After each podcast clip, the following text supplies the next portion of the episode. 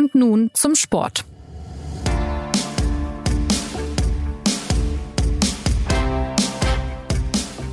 Herzlich willkommen zu einer neuen Folge von unserem Podcast und nun zum Sport.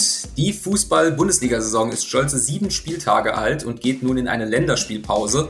Das ist für uns natürlich der ideale Zeitpunkt, um ein erstes Zwischenfazit zu ziehen und herauszufinden, äh, was uns diese Spielrunde bisher sagt, wer überrascht hat, wer enttäuscht hat und die sehr wichtige Frage zu stellen, äh, ob die Geschichte der Saison umgeschrieben werden muss, weil man nun weiß, dass auch der FC Bayern ein Fußballspiel verlieren kann. Mein Name ist Martin Schneider und äh, falls Sie sich wundern, liebe Hörer, ich vertrete heute kurzfristig den äh, leider äh, erkrankten Kollegen Jonas Beckenkamp, begrüße aber bei meinem äh, Moderatoren Intermezzo die beiden in diesem Podcast sehr bekannten Experten äh, Philipp Seldorf in Köln. Hi Philipp. Hallo, guten Tag. Und Sebastian Fischer. Hallo. Und äh, wir fangen direkt mal oben an. Der FC Bayern hat zu Hause äh, 1 zu 2 gegen äh, Eintracht Frankfurt verloren. Und äh, ich äh, nehme die Frage auf, was sagt uns das? Sind die Bayern etwa doch nicht so gut, wie wir alle dachten? Sebastian. Ja, das wäre ähm, äh, mit Blick auf die Spannung in der Liga natürlich sehr schön, aber höchstwahrscheinlich ist dem nicht so.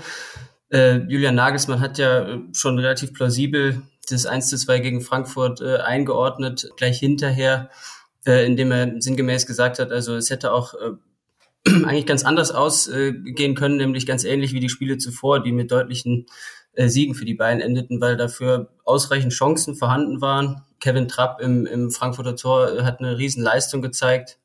Und äh, hinzu kamen dann doch, das war vielleicht das Überraschende, ein paar Wackler der zuvor so hochgelobten Bayern-Abwehr, die, die Nagelsmann ja mit diversen ähm, Anpassungen schon in der Frühphase der Saison konterfester gemacht hat. Also eigentlich war ja die Erkenntnis vor dem Spieltag, die Bayern sind äh, noch besser geworden. Äh, jetzt gibt's mal ein, äh, ein Musterbeispiel dafür, dass sie doch schlagbar sind, aber ich fände es trotzdem noch überraschend, wenn das jetzt äh, sozusagen sich häufen sollte in den kommenden Wochen. Sind sie wirklich so gut, wie man denkt? Ähm, wenn man sich halt mal guckt, wie die Spiele bisher liefen, dann ist die Statistik natürlich äh, überzeugend. Die äh, beiden stärksten Gegner, gegen die sie bisher aber gespielt haben, das waren der FC Barcelona und, und RB Leipzig die ja beide dann doch irgendwie auf ihre eigene Art und Weise mit, äh, mit Problemen äh, zu kämpfen haben. Ja, klar, das ist natürlich jetzt eine naheliegende Deutung. Auch da äh, wäre wär schön, wenn man sagen könnte, ja, äh, es zeigt sich alles erst in, in, in der Zukunft. Vielleicht ist es ja auch so. Also äh, das kann man ja einfach nicht sagen. Aber diese Spiele gegen äh, in der Tat nicht äh, in Topform angetretene äh, Gegner sind ja auch wirklich sehr, sehr deutlich ausgefallen in den Vorwochen. Also 7 zu 0 gegen Bochum, 5 zu 0 gegen Hertha, auch gegen Leipzig ein 4 zu 1. Äh, und Barcelona hat, glaube ich, kein einziges Mal auf Tor geschossen. Das äh, sprach dann eben äh, nicht nur für die, für die Formschwäche der Gegner, sondern schon auch für die Stärke der Bayern. Ähm, ich habe jetzt gerade das, das Chancenverhältnis von gestern nicht hier, nicht hier vor mir liegen, aber ich glaube, es war auch da recht deutlich für die Bayern. Also ja, die Bayern sind schlagbar. Ähm, hätte ich wirklich nicht erwartet zu diesem Zeitpunkt der Saison und bei dem Gegner ähm, am Sonntag. Also es hat auch mich überrascht, aber ja, ich glaube, man sollte jetzt, äh, oder man kann es natürlich, ist niemandem verboten und es ist ja ein, äh, schönes Fazit, wenn man sagt, äh, es ist alles wieder offen, aber ich glaube äh, noch nicht so richtig dran. Bayern äh, wird jetzt ja seit äh, knapp mehr als 100 Tagen von, von Julian Nagelsmann äh, trainiert. Äh, Philipp, du hast äh, in deinem Leben schon sehr viele äh, Bayern-Trainer äh, kommen und gehen sehen. Äh, welchen Eindruck macht er auf dich und kann man vielleicht jetzt schon so ein bisschen sehen, welchen Einfluss er auf das Spiel des FC Bayern hat? Ja, einen gewissen Einfluss äh, kann man offenbar erkennen. Ich bin jetzt bei den Bayern-Spielen bisher nur bei einem gewesen. Äh, da konnte ich noch nichts erkennen. Ähm, ich denke, er macht Bayern noch etwas variabler, geht noch taktisch flexibler äh, auf die Mannschaft ein. Das äh, unterscheidet ihn, glaube ich, schon von seinem Vorgänger, der sehr stark äh, einem Motiv folgte, das ja auch sehr erfolgreich war und auch gar nicht in Zweifel zu ziehen ist. Äh, bei Nagelsmann scheint es mir eben noch ähm, noch ein wenig vielfältiger zu werden. Das äh, hebt diese Bayern-Mannschaft jetzt nicht in andere Sphären, aber vermittelt ihr noch mehr Möglichkeiten. Äh, und ähm, ich denke, dass Sebastian äh, gesagt hat, wie es ist. Da wurde ein Spiel verloren. Das ist eher Zufall. Ich erkenne leider nicht, leider betone ich hier ausdrücklich, ich erkenne leider nicht, dass äh, daraus äh, Spannung für den Meisterschaftswettbewerb entsteht. Aber wir können uns ja gerne auch mal überraschen lassen.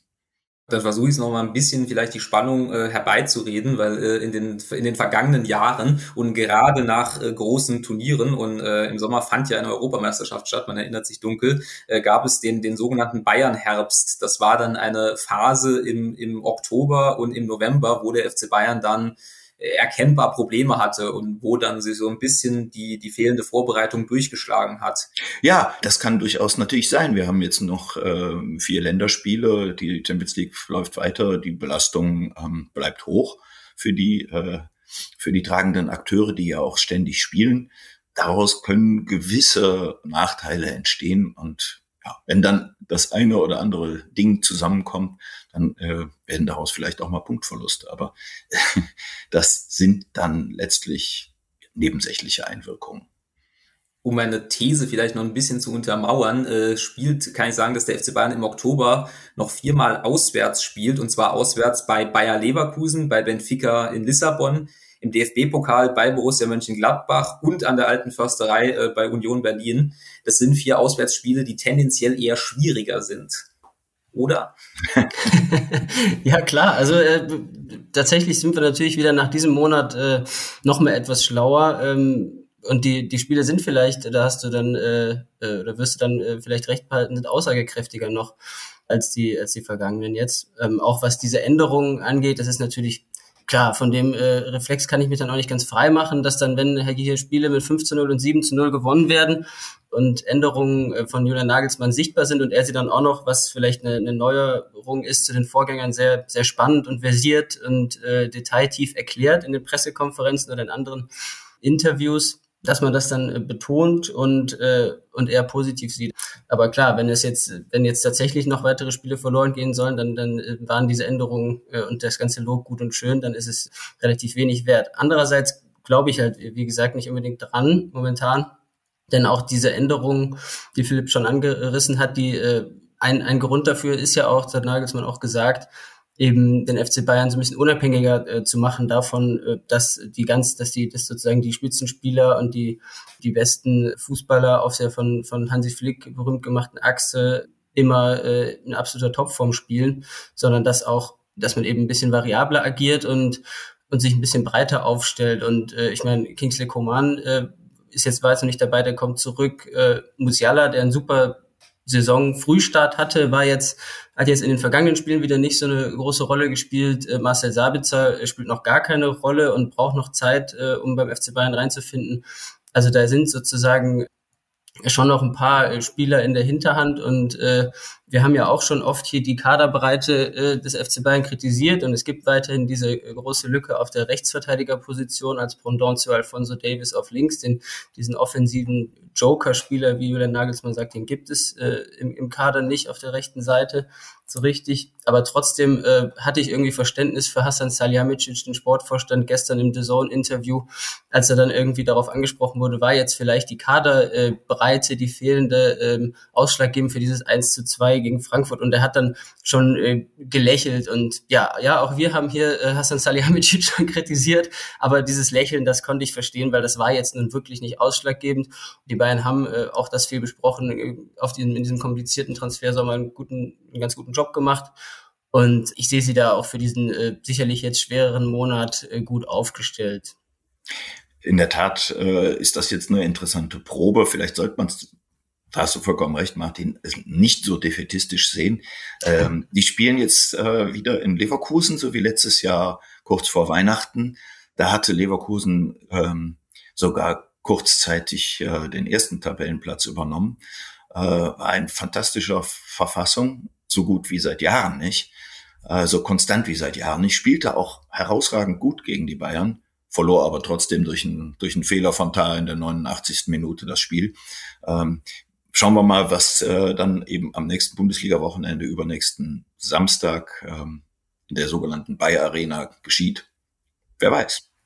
Schöne, schöner Anlass übrigens wird es auch sein, äh, ich will es hier nicht noch den Bayern-Part dieses Podcasts unnötig in die Länge ziehen, nur das vielleicht noch schöner Vergleich wird es vielleicht sein, wie dann Leroy Sané auftritt, weil das war ja, äh, viele erinnern sich vielleicht dieses äh, für ihn schicksalhafte Spiel, als er ein und wieder ausgewechselt worden war von Hansi Flick und auch sozusagen die wenn man es pathetisch sagen will, die Wandlung des Leroy Sané äh, in dieser Saison. Also dass er wirklich äh, sehr gut in Form ist und auf der neuen Position oder leicht veränderten Position eben auf der anderen Seite links äh, außen äh, sehr gut spielt.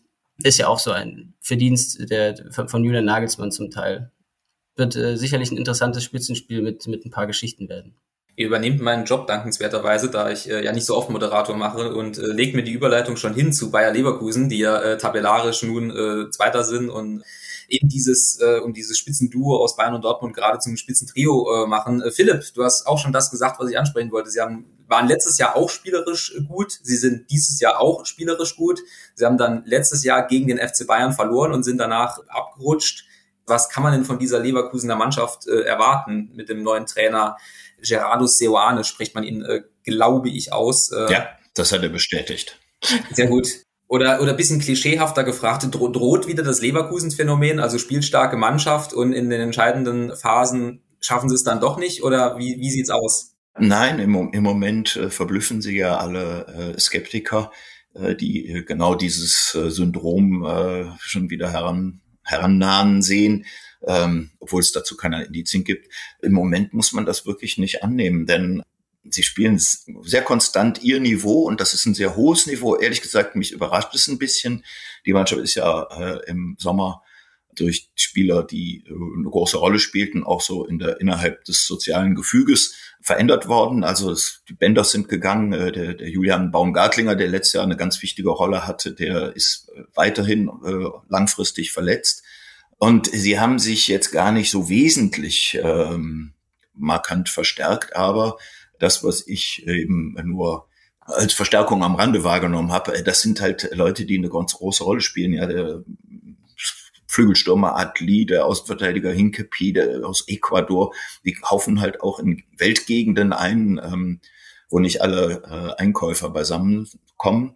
Ähm, und das hat sich als sehr wirkungsvoll erwiesen wird sehr, sehr gefestigt. Der Trainer hat übt offenbar einen starken Einfluss aus. Der hat eine, äh, eine interessante Autorität, äh, die sich im ersten Moment, wenn man ihn so reden hört und äh, wenn man ihn sieht, nicht so ganz erschließt, ähm, die aber dadurch, glaube ich, sogar um, umso mehr Nachdruck besitzt. Seoane, so muss man ihn tatsächlich aussprechen, ist ein sehr, sehr gründlicher und sorgfältiger Mensch. Äh, man könnte sagen, typisch schweizerisch, ähm, sehr seriös in seinem Auftreten, also nicht nur äußerlich, sondern auch in dem, was er sagt. Und ähm, es hat Wirkung. Äh, dazu kommen natürlich dann eben noch äh, so einzelne Personen. Der Florian Wirtz spielt natürlich bisher ähm, eine wirklich überragende Saison, ist sicherlich einer der besten Bundesligaspieler zurzeit ähm, der in jedem Spiel entscheidende Dinge tut und sie ganz, äh, ganz leicht und nebensächlich erscheinen lässt. Ich würde sagen, die sind, äh, ja, wenn sich äh, die Form dieser Spieltage halten ließe, dann wären sie ein richtig guter Herausforderer am nächsten Samstag. Übernächsten Samstag. Stichwort Florian Wirz. Der Eindruck, du hast gerade gesagt, der Eindruck täuscht nicht, dass äh, der so ein bisschen, oder kann man sagen, dass er so ein bisschen bisher der Spieler der Saison ist. Und war, war das war das so absehbar? Aber der war natürlich auch schon letztes Jahr gut, aber äh, dass er jetzt wieder so einen Sprung gemacht hat äh, über über den Sommer. Er setzt wirklich ähm, das fort, was er vor dem Sommer schon gezeigt hat. Nur dass es vor dem Sommer halt mh, war ja doch ja nicht ganz so auffallend und auch vor allen Dingen nicht so effektiv. Er schießt ja in jedem Spiel inzwischen ein Tor oder legt wenigstens eines eines vor.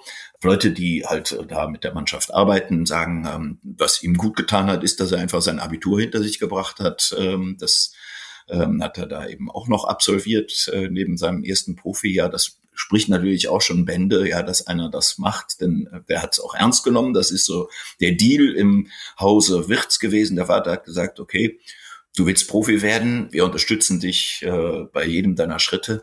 Voraussetzung ist, dass du die Schule zu Ende machst, sonst unterstützen wir dich nicht, sonst musst du allein zurechtkommen. So hat das dargestellt der Vater. Ich, am Ende hätten sie wahrscheinlich trotzdem unterstützt, die mögen sich ja, Vater und Sohn. Äh, aber aber äh, das war die Vereinbarung und ähm, es ist auch so durchaus glaubhaft, äh, wenn man sieht, was er leistet gerade. Und ähm, es ist wirklich eine, ähm, eine total interessante Person als Fußballer, dieser Florian Wirtz, weil der weil der mit seinen 18 Jahren schon so wahnsinnig reif und erwachsen wirkt. Kommen wir noch kurz zum dritten im Bunde da oben, nämlich äh, Borussia Dortmund. Ähm, Sebastian, ich, ich weiß nicht, wie es dir geht, aber ich habe so noch so ein bisschen Probleme. Borussia Dortmund einzuschätzen, weil es äh, sticht natürlich äh, ins Auge, dass äh, der, der Einfluss von, von Erling Haaland auf das Spiel äh, überragend äh, ist und wenn er spielt, dann äh, konzentriert sich alles auf ihn und dann ist Borussia Dortmund eine Spitzenmannschaft. Jetzt haben sie auch ohne ihn gewonnen, äh, haben aber manchmal so Phasen drin, wo sie wieder, wo wieder der alte BVB sind, wo sie auch gegen Mannschaften wie, wie in FC Augsburg wackeln, äh, haben sich schon 13 Gegentore gefangen. Was ist von dieser Mannschaft von Borussia Dortmund zu halten? Ja, ich war ja am Samstag während des Spiels geneigt zu sagen, und ich habe es dir, glaube ich, sogar, äh, als wir in der Redaktion waren, äh, äh, ge gesagt, diese Mannschaft ist immer noch irgendwie so zum Teil untrainierbar, weil sie immer noch äh, also wie so eine große Wundertüte spielt. Es ist so viel Qualität da. Stichwort Julian Brandt, so ein wunderbarer Fußballer, äh, der aber das eben immer noch nicht konstant äh, äh hinbekommt, so, so gut zu spielen wie jetzt gegen Augsburg wieder.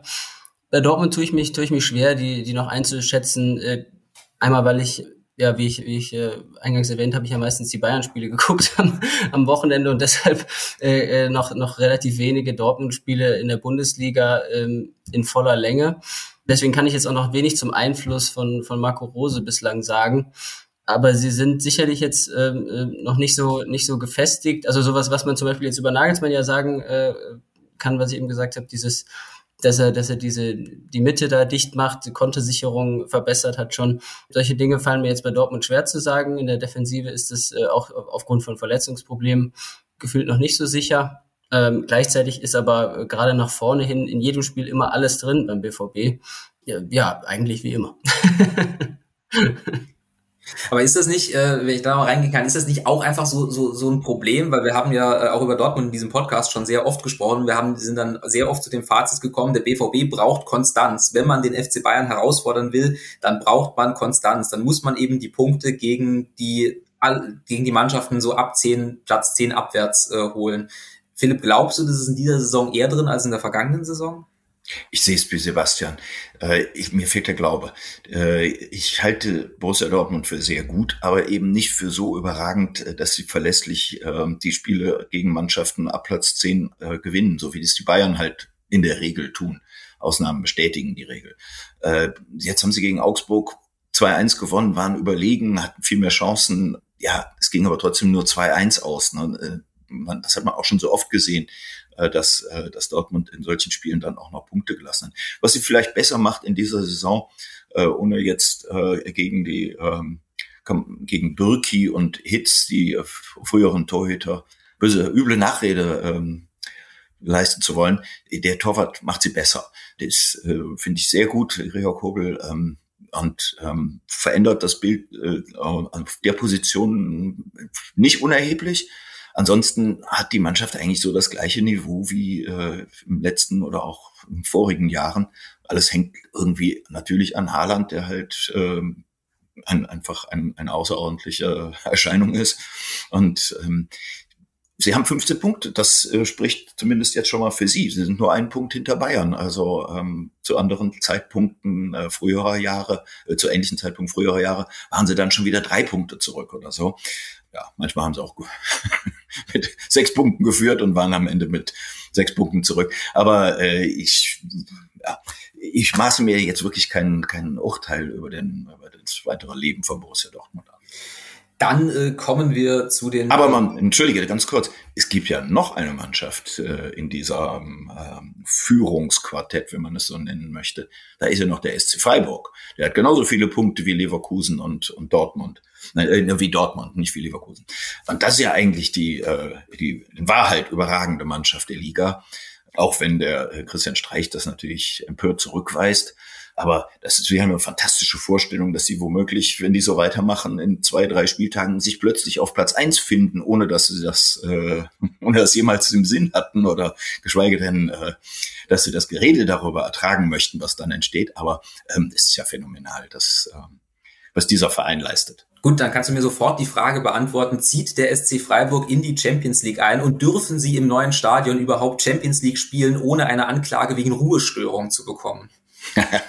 die Weinbauern, äh, die da in der Umgebung siedeln, die werden sie garantiert auch Champions League spielen lassen. Äh, da habe ich keine Bedenken. Äh, ich glaube nicht, dass sie in die Champions League einziehen, ehrlich gesagt. Ähm, das ist vielleicht dann doch eine zu hohe Hürde. Ich sehe eher, dass sich die Liga im altbekannten Bild stabilisieren wird. Aber im Moment muss ich sagen, ähm, empfinde ich es als Genugtuung, dass äh, dieser Club eben mal auf so einem Platz steht. Nicht am ersten oder zweiten Spieltag, sondern immerhin schon am siebten. Dann bleiben wir mal kurz analytisch beim, beim SC Freiburg. Äh, Sebastian, äh, war, was ist das Geheimnis äh, dieses äh, Clubs, beziehungsweise ähm, wieso, wieso stehen sie im Moment da oben? Und ähm, was man ja zumindest sagen kann, ist, dass es zumindest sehr unwahrscheinlich wird, dass sie in dieser Saison noch was mit dem Abstieg zu tun haben. Ja, das, das Geheimnis äh, ist vielleicht äh, gar keins, sondern die, ähm, die, diese riesige Konstanz, die äh, nun mal herrscht beim SC Freiburg auf, auf vielen wichtigen Positionen, angefangen beim, beim Trainer Christian Streich, aber auch so diese ganzen äh, Höhlers, äh, die dort äh, in, der, in der Mannschaft spielen. Ich glaube, äh, es müssen ja so sieben oder acht Höhlers sein, die da, äh, glaube ich, unter Vertrag stehen. Ein kleiner Scherz, aber äh, es, äh, es ist eben irgendwie äh, der Kern der Mannschaft, auch Petersen oder so, der, also ein, ein, ein fantastischer Joker, das ist wirklich so wie eine Garantie, wenn man ihn einwechselt, dass er trifft. Vieles stimmt dort einfach, äh, der Trainer ist, äh, ist hervorragend, die auf, auf Management-Ebene wird auch ja immer sehr vorausschauend gedacht. Es werden auch die lässt sich natürlich im Nachhinein immer sagen, aber irgendwie auch die, äh, die richtigen Transferentscheidungen getroffen, wie jetzt ähm, ist der Santa Maria ihn äh, überraschend wieder zu verkaufen, aber es macht sich jetzt äh, auch irgendwie nicht negativ bemerkbar ohne da jetzt sozusagen im Tagesgeschäft drin zu sein, aber äh, sie sind ja so ein bisschen äh, für, für viele beunruhigende Entwicklungen äh, im Fußball immer die Antithese und die, äh, die, die Gegenrede, äh, wo woanders, äh, wo wild investiert und wild entlassen und neu eingestellt wird, äh, wird beim SC Freiburg immer irgendwie das Gegenteil gemacht. Und es ist immer wunderschön zu sehen, dass es funktioniert und dann äh, sagen immer die, äh, immer die anderen, aber ja klar, Freiburg, das ist natürlich nicht übertragbar auf äh, keinen anderen Standort äh, der Welt. Vielleicht ist das auch so, weil da so eine äh, äh so ein großes Urvertrauen und so eine Ruhe herrscht und äh, kein, kein riesiger Rummel. Andererseits denke ich mir immer, dieses Freiburger Modell ist einfach, ja, man kann es gar nicht äh, genug loben irgendwie. Stichwort äh, Konstanz und Freiburger Modell. Äh, die zweite Überraschungsmannschaft in dieser Saison ist ja dann auch so ein bisschen das Gegenteil vom SC Freiburg. Jedenfalls hat sie sich in den vergangenen Jahren nicht unbedingt durch Konstanz äh, ausgezeichnet. Aber der erste FC Köln ist wieder da, wenn man das so äh, sagen möchte. Und ähm, es wäre jetzt albern, euch danach zu fragen. Natürlich hat es äh, sehr viel mit dem, mit dem neuen Trainer äh, Steffen Baumgart äh, zu tun. Äh, Philipp, Frage nach Köln. Wie ging das so schnell? Weil kurze Erinnerung, äh, ihr werdet es nicht vergessen haben, die Hörer vermutlich auch nicht. Vor ein paar Monaten hat der gleiche Verein noch Relegation gespielt und es gab nicht wenige Menschen, die gesagt haben, ähm, das geht in irgendeiner Form runter in die zweite Liga. Es ging dann nicht runter in die zweite Liga und jetzt plötzlich stehen sie mit zwölf Punkten und vor allem mit, mit attraktivem Fußball wieder da. Wie ging das so schnell? Ja, es ist halt so banal manchmal. Äh, dann kommt ein neuer Trainer und der Trainer entfaltet auf Anhieb eine Riesenwirkung eigentlich hatte, hatte die ja schon äh, vor seinem Dienstantritt gehabt, diese Riesenwirkung, weil sich alle auf ihn gefreut haben. Äh, der war noch nicht im Dienst, äh, da äh, erwartete man von Steffen Baumgart schon, dass er diesen, zu diesem Club hervorragend passt und ihn irgendwie ähm, ja, lebendig machen wird. Ne? Äh, und es ist ja viel Leben im, im ersten FC Köln. Äh, das äh, geht einfach aus seiner Stellung in der Stadt hervor und ähm, es ist ein besonderer Club in gewisser Weise. Und ähm, Baumgart macht genau das, was man, äh, was man oder was die wenigen, die diesen Club lenken, ähm, sich von ihm äh, erhofft hatten. Ähm, er hat eben sofort seine Ideen an die Spieler übertragen und hat Spieler, die man dort, die man eigentlich ja längst abgeschrieben hatte, ähm, wieder zu, zu ihrem alten Leben oder zu dem äh, zu einem Leben erweckt, von, äh, von dem sie gar nichts wussten. Also äh, um Namen zu nennen, ähm, Anthony Modest war jetzt wirklich ein Spieler, von dem in Köln, glaube ich, niemand mehr erwartet hat, dass er nochmal eine wichtige Rolle in dieser Mannschaft spielen wird, außer vielleicht als Joker, der ab und zu ein Tor schießt. Ähm, jetzt ist er Stammspieler, äh, tritt hervorragend auf, auch dann, wenn er keine Tore schießt, so wie jetzt am Freitagabend. Da war er sicherlich nicht das war nicht sein bestes Spiel und trotzdem hat er viele gute Szenen gehabt. Oder der Außenverteidiger Benno Schmitz, von dem es immer hieß, das ist, äh, der ist so durchschnittlich, dass, ähm, dass man ihn nicht sieht. Jetzt sieht man, äh, wie er eben äh, vom Flügel eine Flanke nach der anderen reingibt und äh, nicht wenige äh, haben eben auch schon zu Toren geführt, auch am Freitag erfolgreich gewesen. Die Mannschaft ist ja eigentlich die gleiche wie in, in der vorigen Saison. Es sind eigentlich nur zwei, also außer den beiden genannten, die, die quasi vorher nicht da waren, sind eben nur Mark Uth, den kennt man schon in Köln, und äh, der Mittelfeldspieler Jubicic dazugekommen, die das Bild allerdings tatsächlich auch nochmal verändert haben, weil Uth so als ähm, als verbindendes Element in der Offensive eine gute Rolle spielt und weil Jubicic äh, neben seinem äh, Nebenmann Elis Giri äh, im Mittelfeld einfach alle Wege geht, die, äh, die zu gehen sind. Äh, Diesen beiden sind wahnwitzig fleißig und haben auch ein gutes, ein sehr gutes fußballerisches Niveau. Das äh, hilft enorm, ähm, weil das Spiel äh, einfach eine, eine gute spielerische Basis hat beim ersten FC Köln. Und ähm, das führt dann eben auch äh, dazu, dass sie, dass sie vorne gefährlich sind. Äh, nicht, nicht nur, weil sie eben von äh, von, von Baumgart, der an der Seitenlinie ja tatsächlich wie ein Fanatiker wirkt, äh, da dahin getrieben werden ähm, mit Feuereifer, äh, sondern äh, dieses Spiel ist durchdacht und das ist auch, das wird, es ist auch gut organisiert und gut gesteuert und das hebt die Mannschaft einfach über, über andere und lässt die Spiele gewinnen. Und das es gibt ja eigentlich auch, äh, das müsste eigentlich Mut an alle anderen äh, Clubs geben. Ich denke jetzt zum Beispiel an so einen Verein wie Hertha BSC. Das ist ja auch keine Mannschaft, die zwingend ganz unten stehen muss und die einfach ja, die, die einfach eine, eine bessere Regie braucht. Und äh, die könnte, Mainz 05 hat es ja auch vorgemacht zu Jahresbeginn mit einem neuen Trainer da genügt eben manchmal dieser Impuls, äh, wenn der Trainer eben auch eine Substanz vermittelt. Und das wird, es ist ganz sicherlich nicht damit getan, dass Baumgart eben Leidenschaft predigt und eben auch Leidenschaft lebt an der Seitenlinie. Ähm, da steckt schon weitaus mehr hinter.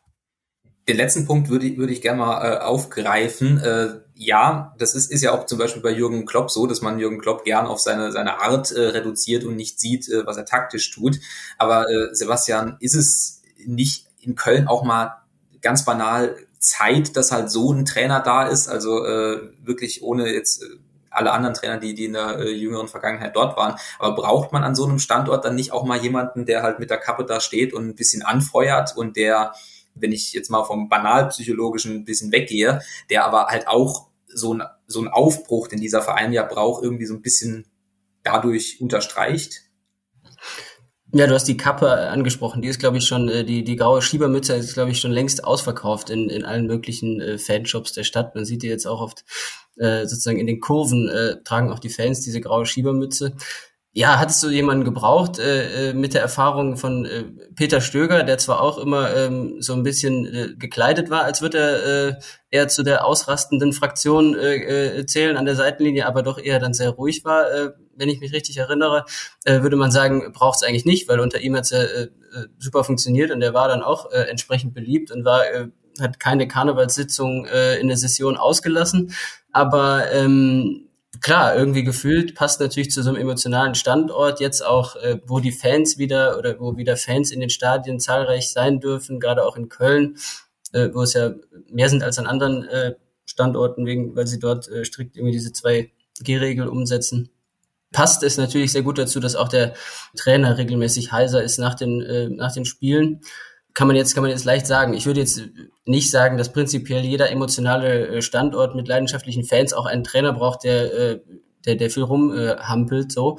Aber ähm, klar, gerade macht es einen wunderbaren, äh, harmonischen Eindruck, es passt super und äh, Steffen Baumgart hat viel mehr äh, gemacht, eben als nur diese, diese Leidenschaft äh, vermittelt, sondern eben auf, auf sehr wichtigen Positionen einzelne Spieler und damit die Mannschaft äh, besser eingestellt als zuvor. Mhm unbedingt sei hier ergänzend der neue Spitzname von äh, dem äh, zuvor so grauen Benno Schmitz erwähnt, äh, ist jetzt der Kölsche Cafu. jetzt, jetzt, jetzt, jetzt muss ich aus der Folklore, wollte, wollte ich jetzt äh, gerade sagen, okay, wenn, wenn du äh, sagst, es ist nicht so wichtig, äh, wenn jemand emotional äh, wird, äh, wollte ich äh, eine übergeordnete These ansprechen, weil Philipp hat es auch gerade schon angedeutet. Äh, wir haben jetzt äh, bei Mainz in der vergangenen Saison mit Bo Svensson, äh, auch bei Borussia Dortmund mit Edin Ter Terzic und jetzt in Köln mit, mit Steffen Baumgart haben wir erlebt, dass Trainerwechsel ja doch manchmal einen sehr großen Effekt haben können. Ist das tatsächlich so? Und auch mit Blick, Philipp hat es auch gesagt, auf Hertha BSC gibt es auch andere Clubs, die äh, möglicherweise äh, auf diesen Effekt hoffen könnten? Ja, also das Trainerwechsel einen Effekt haben, ist, glaube ich, wäre wär jetzt wahrscheinlich nicht die steilste These, die wir aufstellen können. Also äh, das. Äh naja, es, es war, war ja in der Vergangenheit auch oft mal so, dass man halt gesagt hat, der Trainer ist irgendwie das schwächste Glied in der Kette und man kann ja nicht die Mannschaft feuern, also muss man den Trainer feuern, aber oft ver verpuffen Trainerwechsel ja auch einfach in ihrem Effekt. Und jetzt haben wir zumindest in jüngster Vergangenheit drei signifikante Trainerwechsel, die einen sehr großen Effekt hatten. Ja, ja, ja, wir haben ja auch im, im Zuge dieser, dieses großen Trainertransfermarkts Ende der Vorsaison, wo fast jeder Spitzenclub einen Trainer gewechselt hat, auch immer gesagt, es ist, äh, es gibt eben jetzt diesen äh, sogar einen äh, wachsenden Transfermarkt dafür, was, was auch die Position unterstreicht. Also klar, mit einem Trainer, der eine zum Personal passende Spielphilosophie wählt, wie man äh, äh, jetzt ja immer sagt, ähm, das, äh, das ist natürlich unglaublich viel wert, weil nur so kannst du die, kannst du das Potenzial aus dem Kader äh, rausholen. Also klar, es ist super wichtig und du hast ja Hertha BSC schon angesprochen. Also da habe ich auch immer so das Gefühl aus der Draufsicht äh, äh, hier sozusagen aus München äh, Richtung Hauptstadt, dass ja so dieses Verhältnis zwischen den Ansprüchen des Clubs und ähm, und, de, und der sozusagen der, der lockeren Art von Paul Dardai, der immer so als Vergleiche dann immer so über den Jugendfußball äh, spricht, das äh, ist jetzt nicht so das Perfect Match, erstmal so aus, aus, aus, aus der Ferne betrachtet, aber ich kann mir da schon vorstellen, dass da auch mehr drin steckt, ja, wie äh, Philipp ja auch schon sagt. Und äh, das wäre ist irgendwie so die, die logische Konsequenz, dass das dann ein neuer Trainer äh, früher oder später wecken äh, kann, dieses Potenzial. Aber es äh, sieht ja momentan so äh, danach aus, als würde das noch nicht äh, jetzt in der Länderspielpause passieren oder in naher Zukunft ich bin mir total sicher, äh, dass es passieren wird in nächster Zeit. Ähm, sitze nicht in äh, Berlin an irgendeiner Quelle, muss ich dazu sagen, aber ähm, ich habe Hertha zweimal gesehen in dieser Saison. Ich war beide Male nicht enttäuscht, weil ich habe auch nichts erwartet, aber ähm, äh, es, es war schon irgendwie ein, äh, ja, ein ziemlich äh, grauer Eindruck, den sie hinterlassen haben. Und das waren noch die guten Momente, in denen das so war. Äh, ich finde, dass äh, Hertha ähm, das sogar unbedingt braucht, denn sonst ähm, werden die, werden die immer tiefer reinrutschen und vielleicht irgendwie dieses Schicksal erleiden, das schon andere äh, Clubs erlitten haben, die eigentlich ähm, ja, für Höheres geboren zu sein schienen. Also sprich Hamburger SV und Schalke 04 zum Beispiel.